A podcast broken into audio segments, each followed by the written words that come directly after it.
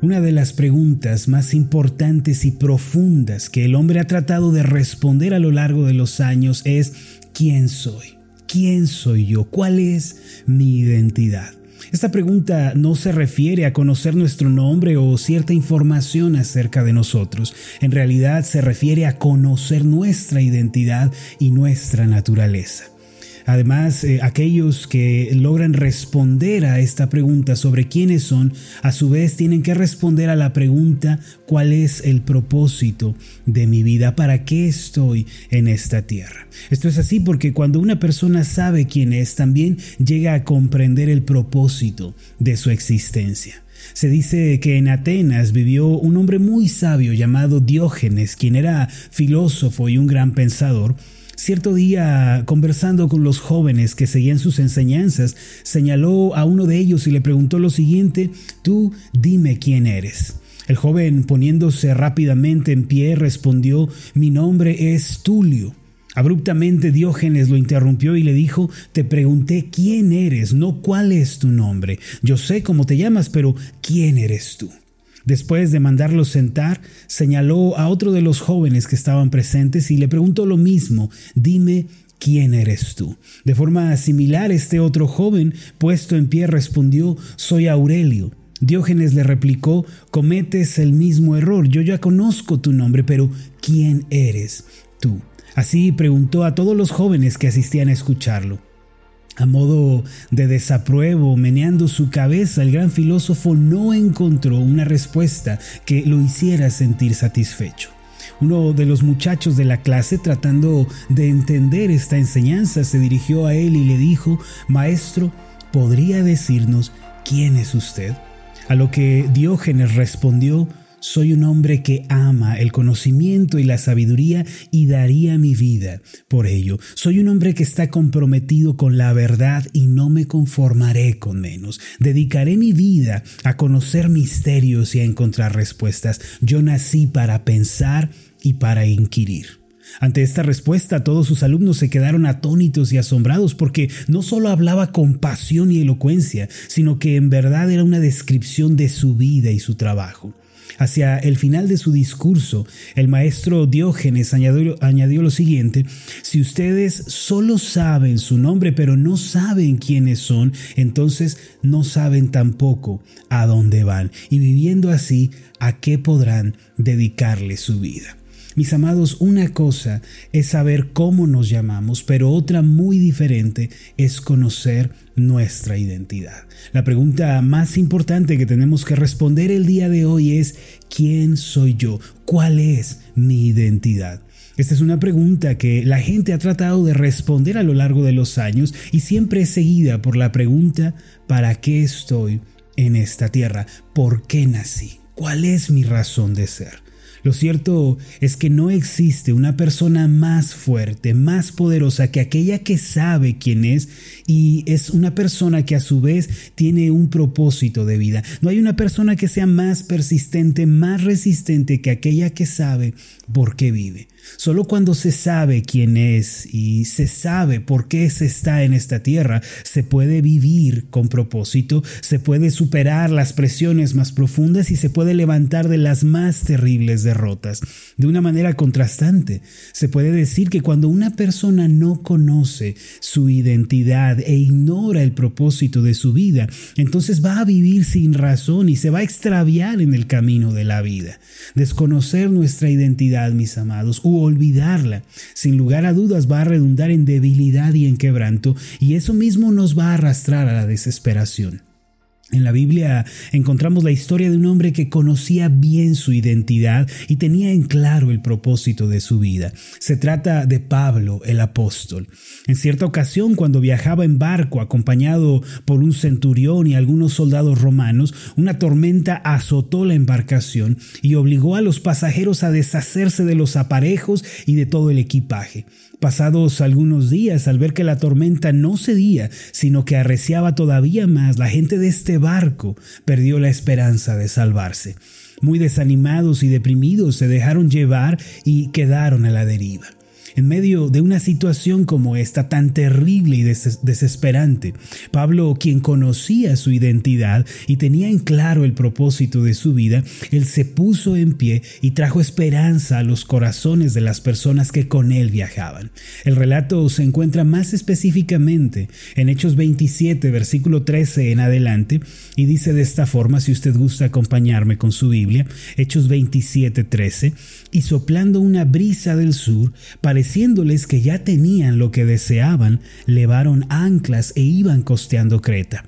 Pero no mucho después dio contra la nave un viento huracanado llamado Euroclidón, y siendo arrebatada la nave y no pudiendo poner proa al viento, nos abandonamos a él y nos dejamos llevar. Versículo 16, y habiendo corrido a sotavento, es decir, se dejaron llevar por el viento de una pequeña isla llamada Clauda, con dificultad pudimos recoger el esquife. El esquife es un pequeño, una pequeña embarcación de remos que viene por lo general al costado del barco. Y una vez subido a bordo, versículo 17, usaron de refuerzos para ceñir la nave, se pasan cuerdas por debajo de la embarcación y teniendo temor de dar en la sirte, que es una elevación de arena en, en mar abierto, dice, arriaron las velas y quedaron a la deriva pero siendo combatidos por una furiosa tempestad, mientras todo está sucediendo en el barco, la tempestad no cede y dice el pasaje, al día siguiente empezaron a alijar. Alijar es echar por la borda el equipaje, es deshacerse de las posesiones personales, dice el versículo 19, y al tercer día con nuestras propias manos arrojamos los aparejos de la nave, que son los instrumentos de navegación. Versículo 20, y no apareciendo ni sol ni estrellas por muchos días, y acosados por una tempestad no pequeña, ya habíamos perdido toda esperanza de salvarnos. Mire, al igual que en este relato de Hechos 27, en la vida de cada uno de nosotros aparecen tempestades y tormentas que amenazan nuestras vidas. Los vientos de la aflicción nos golpean, el frío de la desesperación nos azota. Sin embargo, para que podamos usted y yo superar esa tempestad, resulta fundamental que conozcamos nuestra identidad en Dios y que tengamos en claro el propósito de nuestra vida. Este fue el caso de Pablo, que ante aquella situación él pudo ponerse de pie cuando todos habían perdido ya la esperanza, porque él sabía quién era y tenía en claro la razón de su vida. En el versículo 21 en adelante leemos lo siguiente. Entonces Pablo, como hacía ya mucho que no comíamos, puesto en pie, en medio de ellos dijo, habría sido por cierto conveniente, oh varones, haberme oído y no zarpar de Creta tan solo para recibir este perjuicio y pérdida. Si usted lee los versículos anteriores, notará que Pablo advirtió que no era bueno zarpar en aquel momento. Versículo 22, pero ahora os exhorto a tener buen ánimo, pues no habrá ninguna pérdida de vida entre vosotros, sino solamente de la Note usted la convicción con la que Pablo está hablando. Versículo 23, porque esta noche ha estado conmigo el ángel del Dios de quien soy y a quien sirvo, diciendo Pablo, no temas, es necesario que comparezcas ante César, y he aquí, Dios te ha concedido todos los que navegan contigo. Este hombre llamado Pablo pudo ponerse de pie vigoroso, fuerte en espíritu, cuando todos estaban deprimidos y desesperados, pudo ayudarles a tener esperanza, porque en primer lugar él sabía de quién era su vida y conocía el propósito de ella. La clave del relato anterior se encuentra en las palabras, el Dios de quien soy y a quien sirvo. Grabe estas palabras también en su corazón, el Dios a quien le pertenezco y a quien estoy sirviendo. Él sabía que su vida era de Dios, no de la tormenta, no de la tempestad o de la situación presente, no de las circunstancias. Pablo sabía que estaba en las manos de su Dios, quien lo había rescatado ya del pecado, de la maldición y por ello él podía declarar que su existencia era para el servicio de ese Dios bueno. Note usted las palabras que dijo a continuación en el versículo 25, por tanto, oh varones, tened buen ánimo, porque yo confío en Dios que será así como se me ha dicho. Él podía estar confiado, podía estar seguro, firme, porque sabía de quién era su vida. Mis amados, cuando una persona conoce su identidad, sabe a quién pertenece su vida, también se vuelve una persona fuerte. Pero cuando una persona no conoce su identidad o la ha olvidado, su vida va a perder el propósito y esto la va a llevar a la autodestrucción. Pero recuerden siempre esto, la persona que sabe quién es puede salir victoriosa en la vida. Los problemas no dejan de venir, las tempestades no dejan de acercarse a nosotros. Pero si queremos salir vencedores, primero tenemos que tener en claro quiénes somos y a quién estamos sirviendo. Eso es tener identidad y tener un claro propósito de vida.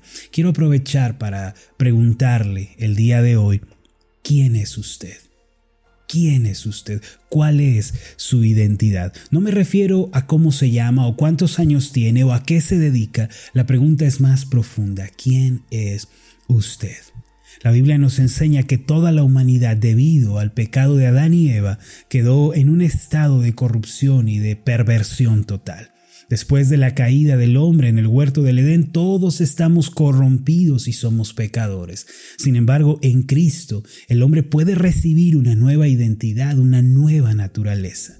Por eso la escritura dice en 2 de Corintios 5:17, de modo que si alguno está en Cristo, nueva criatura es. Las cosas viejas pasaron, he aquí todas son hechas nuevas.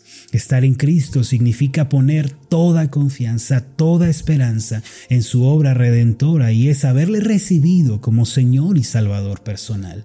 Es creer que solo por medio de su sangre podemos ser limpios del pecado y podemos ser reconciliados con Dios. Para aquellos que están en Cristo, la palabra dice que son nuevas criaturas. Ya no están separados de Dios, ya no son objeto de su ira, pues ahora tienen un corazón nuevo, un espíritu nuevo. Las cosas viejas en este pasaje equivalen a nuestra vida antes de Cristo. Son todos nuestros fracasos, nuestras derrotas, nuestros pecados y el modo de vida que estábamos llevando antes de Cristo. Pero ahora quien está en Él puede decir que se encuentra en novedad de vida, ha recibido la bendición de la segunda oportunidad y puede escribir una nueva historia. Mis amados, durante esta semana yo quiero invitarlos para que reflexionemos en el tema de nuestra nueva identidad en Cristo. Dice el pasaje, he aquí, todas son hechas nuevas. Y ese va a ser el objeto de nuestro estudio durante esta semana si el Señor nos presta la vida. Es de vital importancia que usted y yo sepamos quiénes somos en Él, quiénes somos en Cristo y lo que hemos recibido al creer en su nombre. Si tan solo descubrimos nuestra identidad y abrazamos ese propósito que Dios nos da, mis amados, nuestra vida va a encaminarse a la bendición y a la paz. Así que vayamos juntos esta semana aprendiendo sobre esa nueva identidad que Cristo ha dado mediante la fe. Permítame hacer una oración por usted. Amado Dios y Padre Celestial, gracias porque en Cristo nuestra historia puede escribirse de nuevo. Es cierto que en el pasado estábamos corrompidos, perdidos, extraviados, vagábamos errantes por la vida. Pero ahora que hemos creído en tu Hijo Jesucristo, tu palabra nos dice que somos nuevas criaturas. Ahora estamos incluidos en Él.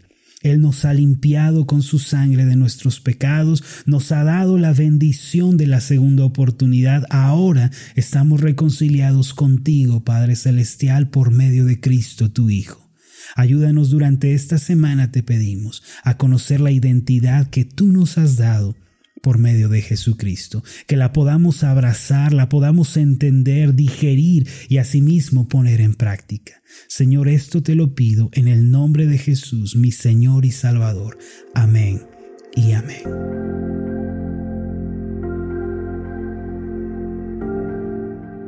Hola, ¿qué tal? Mi nombre es Marlon Corona, soy el pastor de la iglesia Ascender en la ciudad de Zapopan, Jalisco, en México.